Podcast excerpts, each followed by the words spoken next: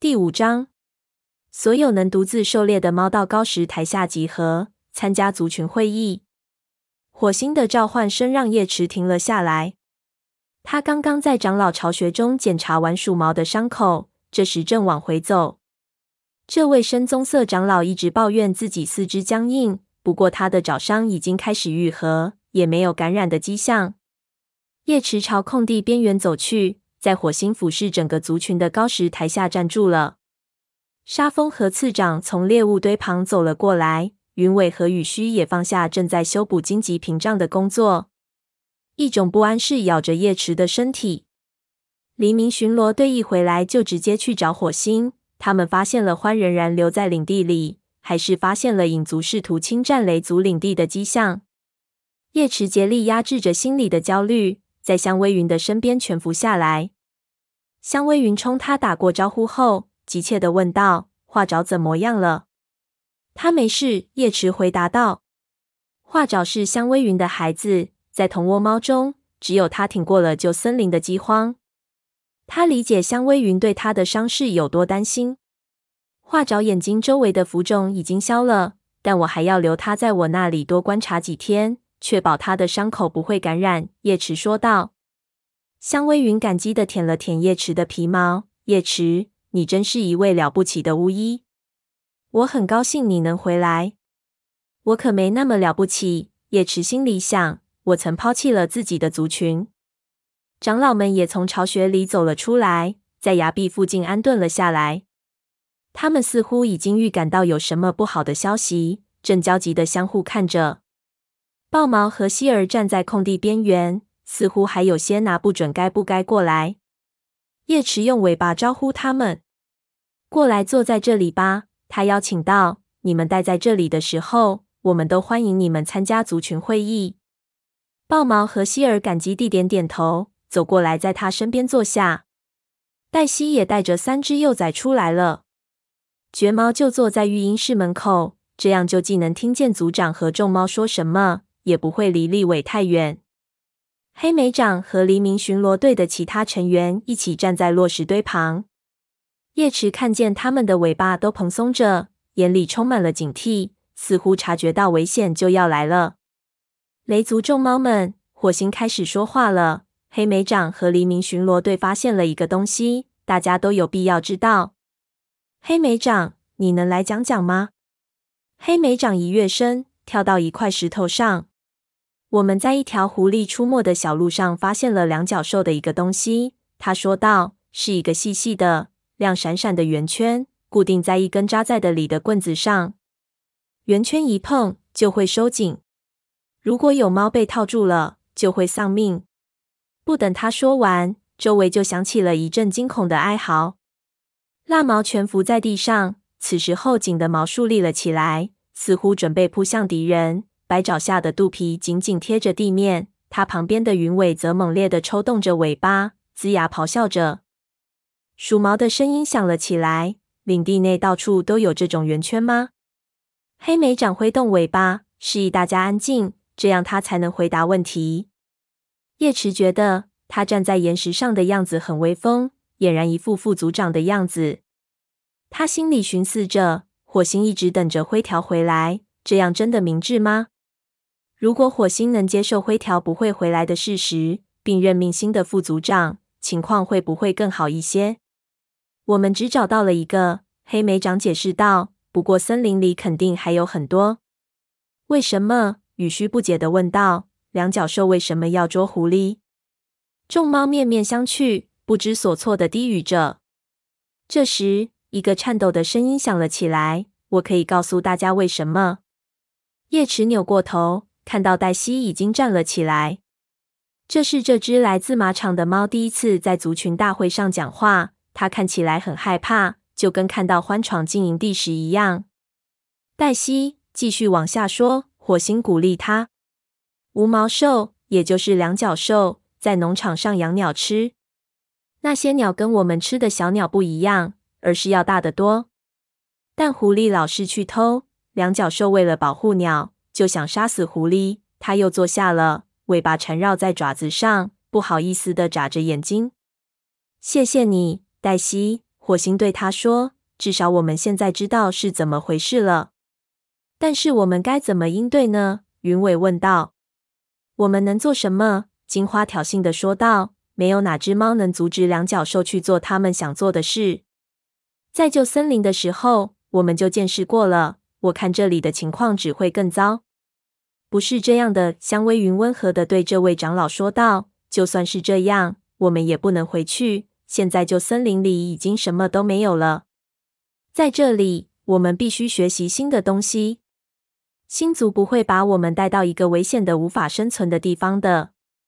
没准星族会告诉我们怎么应对圆圈的。金花没好气地回应道：“我们有办法应对的。”黑莓长说道。松鼠飞想出了一个办法。松鼠飞，你过来给大家讲讲。叶池看到妹妹跳上岩石。站在黑莓长身边，它的毛皮是暗姜黄色的，在阳光的照耀下变成了火焰色，看上去简直和他们的父亲火星一模一样。这很容易，松鼠飞说道：“你可以拿一根小棍，要尽可能的长，去戳这个圆圈，圆圈会一下子夹紧小棍。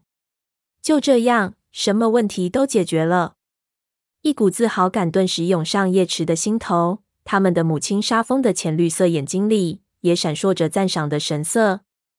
真正的危险，火星警告道，是猫在不经意间撞上这种东西。所有的巡逻队都要小心，发现了危险要立即上报。就算我们现在用棍子破坏了这种陷阱，黑莓长接着说，也应该经常检查，以防两脚兽重新设置。黑莓长想得很周全，火星说道。我们就这么办。所有走出营地的猫都要小心找下，还要留意空气里的气息。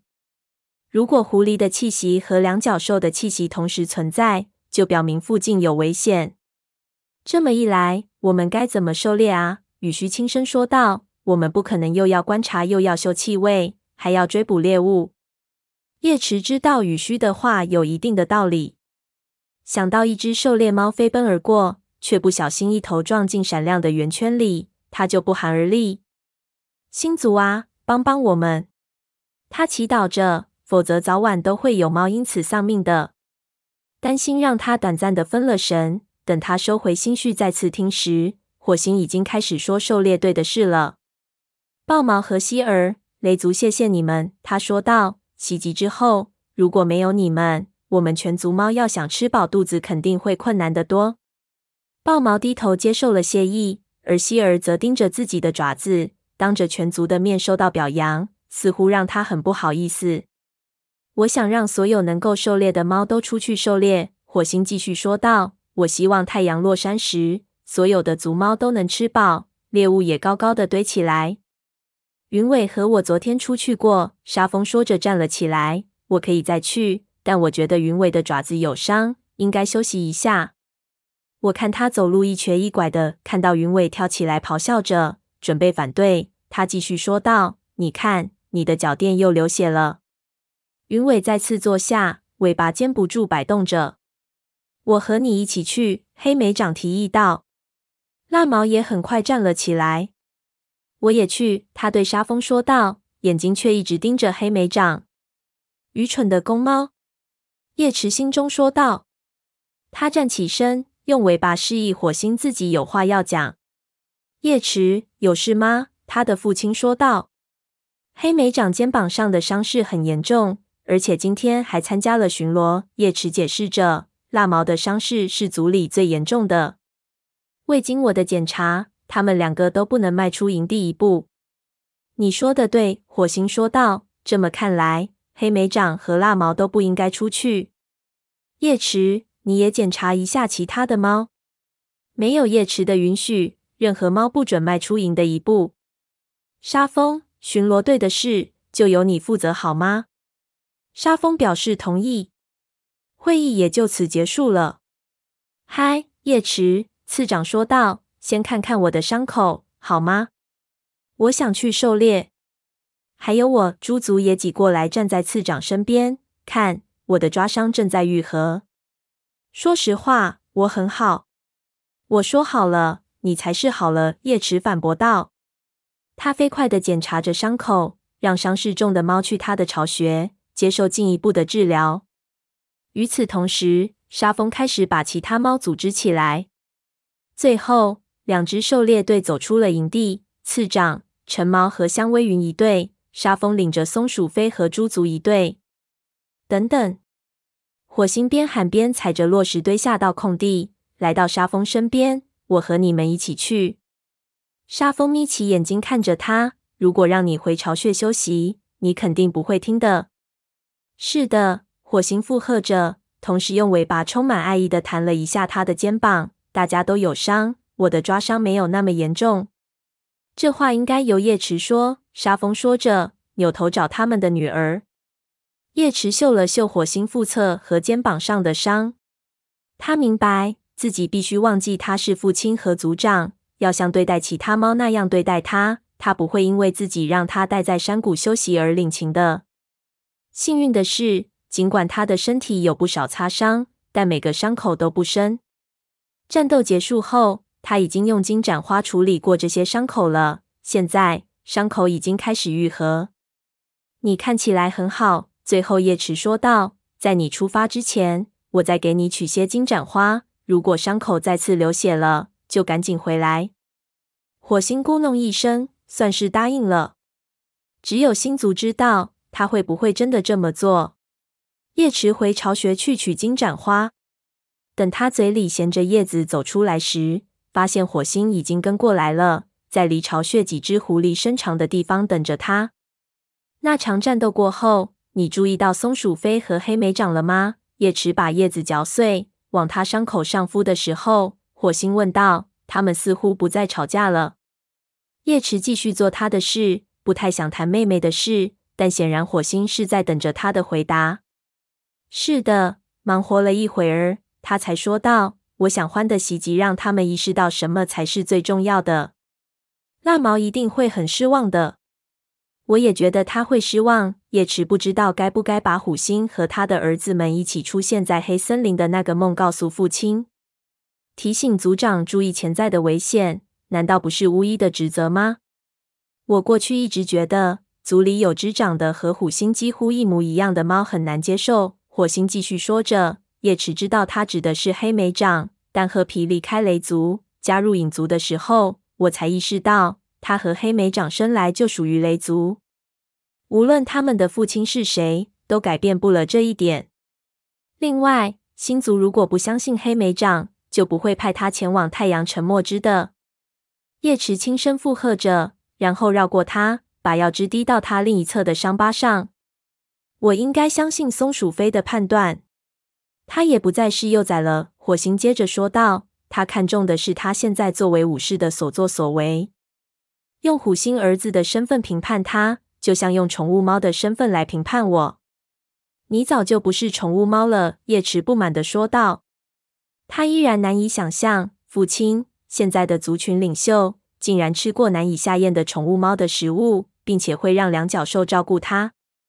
黑莓长也好多个季节没见到过他的父亲了。火星说道：“这你可就说错了。”他正想这么说，可没等他开口，父亲就用更温和的语气接着说道：“叶池，我很高兴你能回来。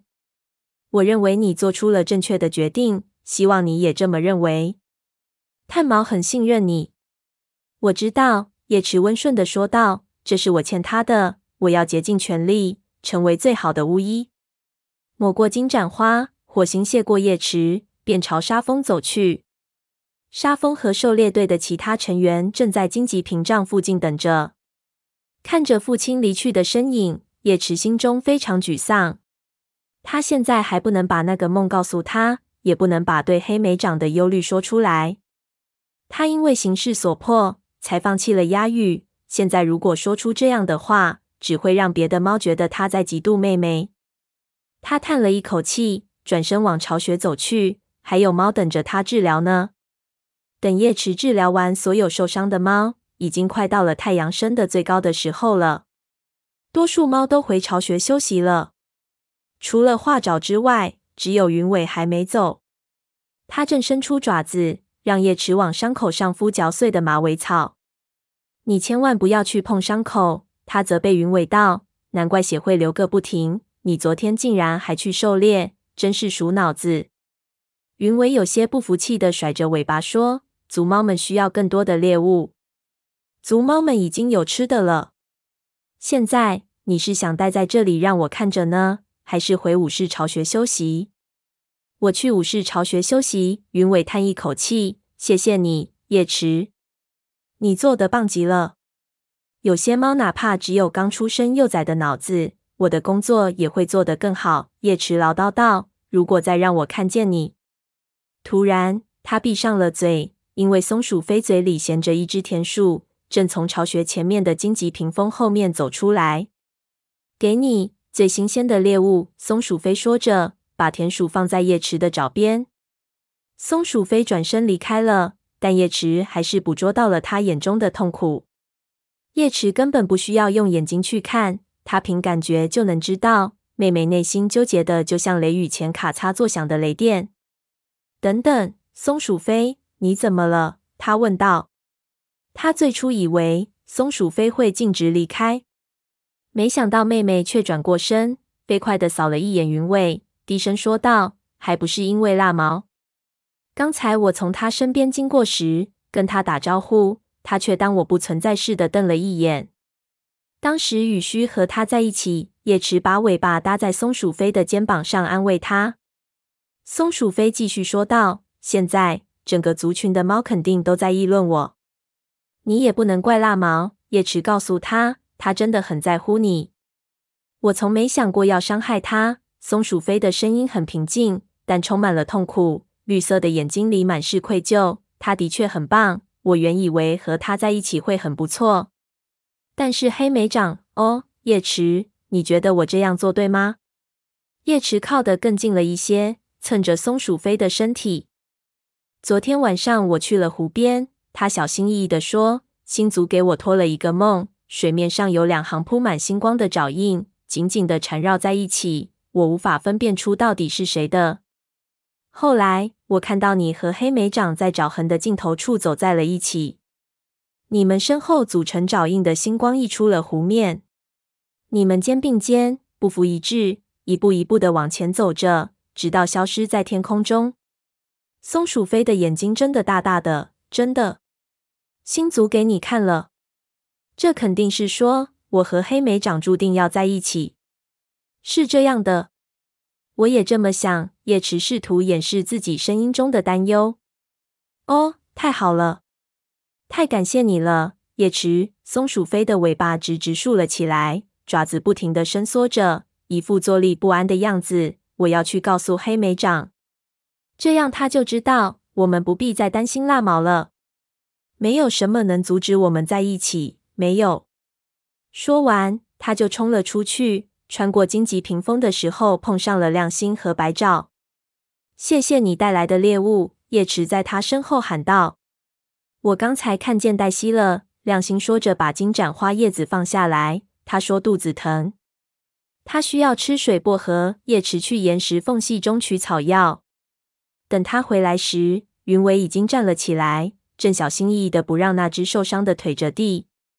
如果你愿意。我可以把水薄荷给黛西送过去，他说道。叶池正想提醒他要多休息，亮星已经没好气的说道：“我怎么没见你热心的去帮助那些真正打过仗的猫？”然后便不再搭理他，对女儿说道：“来吧，白爪，我们去找杜松果。”学徒一脸疑惑的看了父亲一眼，然后跟着母亲走了出去。云伟盯着他们的背影，嘴巴不由张得大大的。我说什么了吗？叶池瞪了他一眼。如果他自己想不明白，给他讲了也是白搭。再说了，他也不想介入他的情感纠葛。他无法判断云伟是否真的想和黛西在一起，也无法判断他是否依然爱着亮星。现在只是一时糊涂。叶池把水薄荷放在云伟的面前。好吧，你可以把这个给黛西送过去。他说道，然后一定要去休息。他跟着这位白色武士来到荆棘屏风，看着他一瘸一拐的朝育婴室走去。在空地的中央，松鼠飞和黑莓长正站在一起。松鼠飞正急切地说着什么，激动的尾巴来回摆动着。几个心跳过后，黑莓长用鼻子碰了碰它，尾巴和它的尾巴缠到了一起。叶池压抑住自己的叹息。纠缠在一起的爪印所传递的信息再清晰不过了。可是看见黑莓长和妹妹在一起，他的毛皮依然因为恐惧而刺痛起来。哦，星族，他低声祷告着：“我把自己做的那个黑森林的梦告诉他，可以吗？”